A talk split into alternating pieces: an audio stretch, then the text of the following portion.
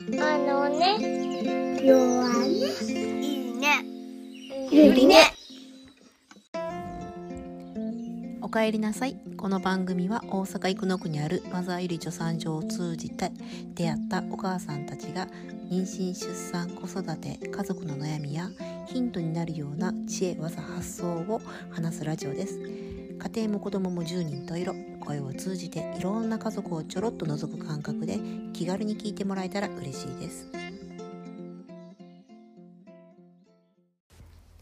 サリサイ局の薬剤師川本です今回はゆりねラジオが毎週更新から不定期更新になるという報告です。ゆりねラジオは2020年8月に始まり1年4ヶ月が経ちました。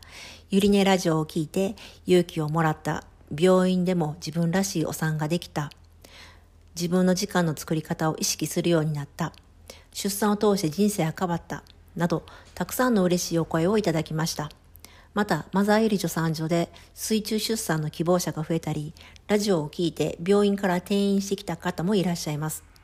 ゆりねラジオを応援してくださった方、メールをくださった方、自分たちの経験が少しでも誰かの役に立てばとお話ししてくれたゆりねのメンバーたち、本当にありがとうございます。次回からゆりねラジオは不定期更新になります。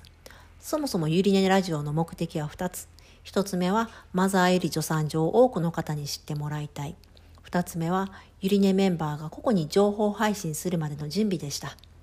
ゆりねラジオが不定期配信になる理由は、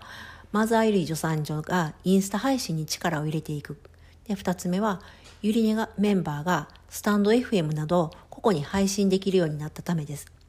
1年4ヶ月、ゆりねラジオを応援してくださった方々に心より感謝いたします。不定期ではありますが、これからもゆりねラジオをよろしくお願いします。